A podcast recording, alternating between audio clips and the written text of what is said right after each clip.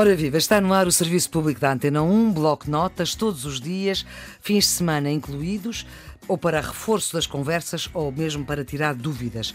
Falamos com especialistas sobre as matérias que vão ser examinadas neste complicado ano letivo de 2019-2020 e esta tarde vamos estar com o professor Jorge Boesco. Ele é doutorado em Matemática pela Universidade Técnica de Lisboa, tem um PhD em Matemática pela Universidade de Warwick, no Reino Unido, mas a sua licenciatura de base até é Física, na Faculdade de Ciências de Lisboa. Mas bom, é de Matemática que vamos falar, vamos falar sobre funções e mais especificamente, professor Jorge Boesco, que agradeço muito a sua disponibilidade para Parece. ajudar aqui a uma outra leitura uh, para os nossos alunos e uma ajuda para preparar para os exames.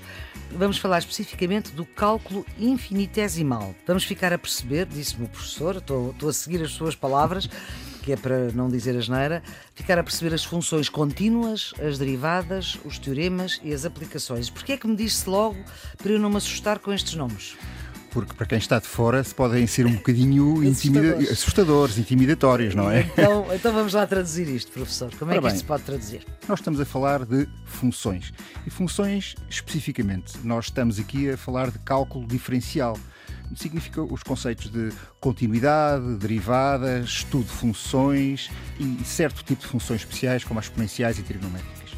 Eh, isto é, é, muito interessante. Nós estamos numa situação muito curiosa porque hum. a primeira pergunta, normalmente, quando eu falo de matemática, a primeira pergunta que me é feita é: mas para que é que isto serve?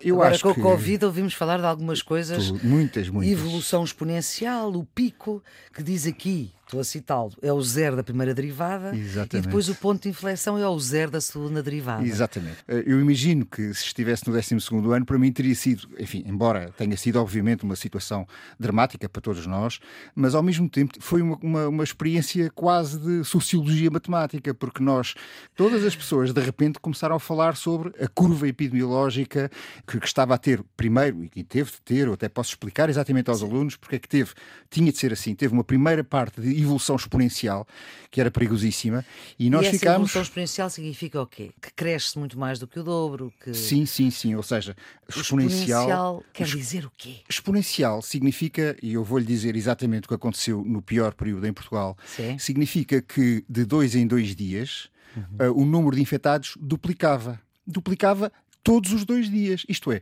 se passassem dois dias, ao fim de dois dias, era o dobro. Uhum. Ao fim de quatro dias, era 2 ao quadrado, era 4. É, mas mais dois dias era 4 vezes. Depois, ao fim de mais dois dias, era 8. Depois, 16, 32. Pronto, e a evolução isso exponencial. É, que é exponencial. Exatamente.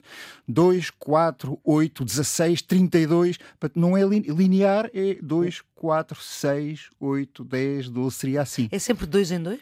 Não pode ser 1, 2, 3? Não, não. Eu disse 2 em 2 porque é, uma, uma é okay. mais fácil nós visualizarmos. Okay. E, portanto, o que acontecia no pior momento é que, de facto, no princípio de março, na primeira quinzena, nós estávamos com uma taxa de evolução exponencial que era, de um, de um dia para o outro, o fator era da progressão geométrica era raiz de 2.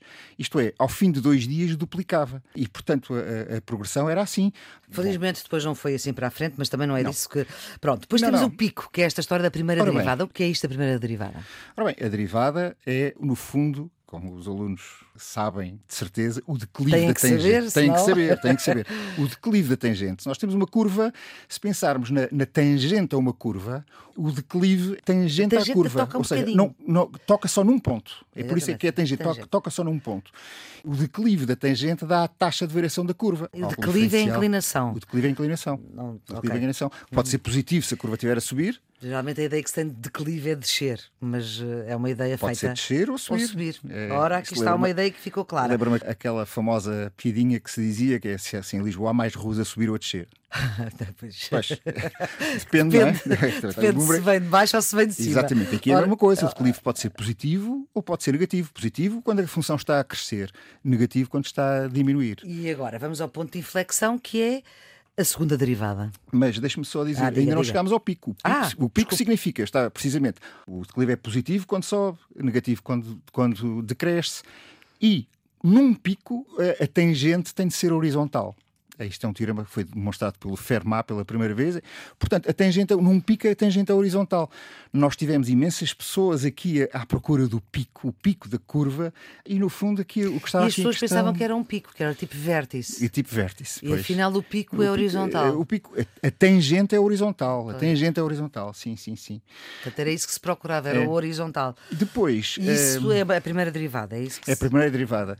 Depois, é Depois claro. há cálculos que... para fazer isso, não é? Pronto, há cálculos, isso aí claro, não claro, conseguimos claro, agora demonstrá-los. No entanto, o primeiro sinal de esperança que nos veio foi em 20, 31 de março para 1 de abril, em evolução em Portugal da, da, da Covid, foi não do pico, mas de um primeiro ponto que anunciava, pronunciava um pico lá ao fundo, que é o chamado ponto de inflexão. E os alunos também sabem o que é, que é um ponto de inflexão. Um ponto de inflexão é o ponto onde a segunda derivada passa, neste caso, passa de positiva a negativa. O que é que isto quer dizer?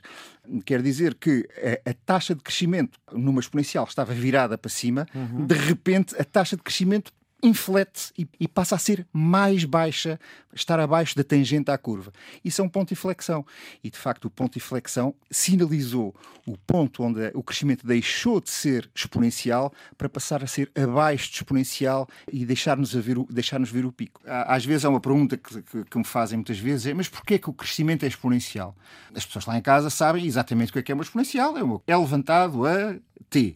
Porquê que as pessoas lá em casa não sabem nada disso? Bom, mas, enfim, espero algo... que os alunos saibam. os alunos têm que saber. Se não sabem, têm pouco tempo para aprender. Ah, Portanto, sabem com certeza. Ah, ok. Mas porquê que, porquê que isto acontece assim? Uh, eu posso explicar para quem uh, está no 12 ano. A questão é a seguinte: enquanto temos poucos infectados, a taxa de infecção é proporcional ao número de infectados. Deixe-me pôr a coisa assim. Imagine que se tem 10 infectados, aparecem dois casos novos no dia seguinte. Certo. Se tiver 100, aparecem 20. Se tiver 1000, aparecem 200. E assim sucessivamente. O que é que isto quer dizer? Que os novos casos são proporcionais aos casos que já existem. Ora, se a gente traduzir isto em taxas de variação, e fica como trabalho de casa para os alunos do 12 ano, a taxa de variação dos infectados, o DI e DT, é proporcional ao número dos infectados, é KI. Isto dá uma equação cuja solução, como vocês bem sabem, é simplesmente é levantada KT. É exponencial, é uma exponencial no tempo. E, portanto, enquanto o número de infectados for relativamente baixo, relativamente em, em relação à população total, a evolução vai ser exponencial. É o que acontece nos inícios dos surtos, eh, para os quais não há imunidade. É isso necessariamente que acontece, é por isso que a gente vê exponenciais. Muito bem, agora vamos para um teorema de valor intermédio, em que o professor diz aqui uma coisa genial que eu não sabia que o facto de eu já ter tido em tempos longe 97 centímetros e pesar 32 quilos tem que ver com este teorema de valor intermédio? Sim. O que é isto? O teorema de Weierstrass. É, é mais teorema uma vez, de... Weierstrass. Weierstrass. É um alemão do século XIX. Claro, claro, claro é uma propriedade das funções contínuas. A Maria Flor pode pensar numa função contínua, simplesmente, é muitas vezes a imagem que se dá, porque é exatamente aquilo que corresponde. É uma função em que nós, para desenharmos o gráfico da função, temos de ter o lápis sempre encostado ao papel e nunca pode saltar. para ter um traço contínuo. Isso é o crescimento de uma pessoa, não é? Sim, exatamente. Agora, se a curva for o crescimento de uma pessoa, precisamente, uh, o que acontece é o seguinte: prefere falar de peso ou de altura? Como é que Tanto faz, esteja à vontade, esteja à vontade. Estamos na rádio e não se vê nada, nem peso nem altura. Nós nascemos com 3 quilos, alguns. Uh, suponhamos que eu tenho, eu, eu, não tenho, eu tenho mais, mas pronto. Uh, suponhamos que eu tenho 80 quilos, pronto. O que se passa é o seguinte: é que o peso é uma função contínua. contínua. Eu não passei um dia de 10 quilos para 20 subitamente. Não, é mas função... pode, pode ter menos de 80 quilos se fizer uma dieta e passar para. e estou-lhe a, estragar, estou a estragar a história. Sim, sim, sim. Mas a questão é a seguinte: é que a curva que vai dos 0 aos 80 é uma função contínua. Até pode ser mais elevada, mas até pode ter, ter passado pelos 100, até pode. Mas dos 0 aos 80, de certeza que é um traço que o desenho sem tirar o lápis do papel. Portanto, agora. E sempre a subir. Não necessariamente, não pode ter chegado aos 100 e descido. A questão é que em todo este processo eh, eu nunca tiro o lápis do papel, faço sempre um traço contínuo. Ora bem, então como é que eu provo que. Bem, isto agora é um teorema que é o teorema do Weierstrass, uma função contínua passa por todos os valores intermédios. Se tomou o valor 3 e toma agora o valor 80, há de certeza um momento em que passa por um valor intermédio. Se o valor intermédio for 30, pronto, isto significa que houve um, um instante, eu não sei dizer qual, mas houve um instante em que eu pesei exatamente 30 quilos. Algures, algures, nesta. Algures. Não sei dizer quando. Isto é, isto é aquilo que o teorema não permite saber. Ah, Os teoremas permitem saber coisas e, Ora bem, e não teorema de valor intermédio acho que está claro. Agora vamos para outro teorema, que é o teorema de Rolle, que demonstra que eh, se eu for de Lisboa ao Porto, portanto são 300 km, em 3 horas, há de certeza um instante em que vou exatamente a 100 km a hora. É, pois. Portanto, o teorema de Rolle, como os alunos devem Isto é mesmo saber, assim? Então é, mesmo assim, é mesmo assim. É? Portanto, a velocidade é a taxa de variação do, do, do, do da distância com o tempo, não é? Portanto, se eu andar 300 km em 3 horas, a velocidade média é 100 km por hora. Isso é a velocidade média. média. Agora posso nunca ir a 100 km. O teorema de Rolle mostra que tem de, existe de certeza um instante no qual tem de ir a 100 km por hora. A razão é, ou vai sempre abaixo, ou vai sempre acima. Se for sempre abaixo de 100 km por hora, tem de demorar mais do que 3 horas. horas. Se for sempre acima, tem de demorar menos. Portanto, há, há, um instante em que vai exatamente a 100. Pronto, está, está explicado. É uma espécie Olha, de valor intermédio para a derivada. Exatamente, exatamente. E, os, e, a Polícia de Trânsito não, não, não autua pelo caminho. Ah, não, pois isto é uh, por estrada, isto estamos por autostrada, portanto não há problema. Uh, pois não, até podíamos ir um bocadinho mais, mais depressa, a 120. a matemática financeira, em particular, o cálculo dos juros compostos, que foi onde, pela primeira vez, a humanidade tropeçou na ideia do exponencial. Sim. Uh, isso é, é, uma história muito interessante. Uh, é isto, a matemática financeira. Exatamente, matemática financeira. Os juros compostos são simplesmente, imagine, temos. Juros? Compostos. Imagina tem um depósito. De juros mesmo. sim, sim, sim, sim, juros de depósito. bancários. Sim. sim. Se nós tivermos um depósito a prazo, imagino que rende, seria, seria bom se fosse assim, mas que rende 10% ao fim de, ao fim de seis meses. Sei, Agora, imagina, o problema da composição dos juros é, é o seguinte: bem, ao fim, de, ao fim de seis meses eu tenho o capital inicial mais 10%, faço um novo depósito a prazo e agora está a jurar sobre, está a render sobre 110% do capital inicial. Porque eu mantive lá o capital, sim. Exatamente. Mantive... Se a gente vir como é que isto funciona, se eu fizer prazos mais pequeninos, em que os juros são, também são mais pequenos, eu posso eventualmente ganhar mais, porque tenho prazos a, a render mais pequenos. Bom, e agora a pergunta coloca-se: está bem, então se calhar o ideal era ter. Imaginem que eu tenho prazo o mais pequeno possível, prazos infinitesimais. O que é que acontece? acontece é que aparece mais uma vez a mesma curva exponencial. A mesma curva exponencial que há bocado eu falava a propósito do Covid. É aí que aparece a curva exponencial pela primeira então, vez. Então, agora a pergunta: o que, é que, o que é que rende mais? O primeiro em que rende 10% e eu, eu tenho lá o dinheiro de seis meses, ou o infinitesimal pequenino? O, o, ideal seria o infinitesimal, mas, mas os bancos não deixam. Não Os bancos não deixam, fico descanso, não. Eles fazem estas contas todas, é? Pois, claro que fazem, pois. precisamente por isso é que existem. Mas já agora, deixe-me só dizer a definição, a definição precisamente do número E, que é o número. O do... número quê? E. Número E. De Euler. É... Euler. Euler era um matemático, foi Sim. um dos maiores matemáticos de todos os tempos, do século XVIII. O Euler é a primeira letra do nome dele. É o E. Uh, o E, é, que é a base precisamente da exponencial, esse número é da exponencial natural. Ele foi descoberto exatamente assim, exatamente desta maneira, pelo Euler, fazendo as contas para como é que seria um prazo infinitesimal e ele descobriu o limite, o limite de um mais um sobre n levantado a n, que é precisamente o E, e este número passou a ser batizado como o número de Euler. Ora bem, professor, ainda temos aqui a questão do processo oscilatório, que é desde um baloiço de criança até às oscilações de uma ponte com o vento ou das asas do avião que são modeladas numa primeira aproximação entre senos e cossenos. Sim. Quem está fora deste mundo, isto é o quê?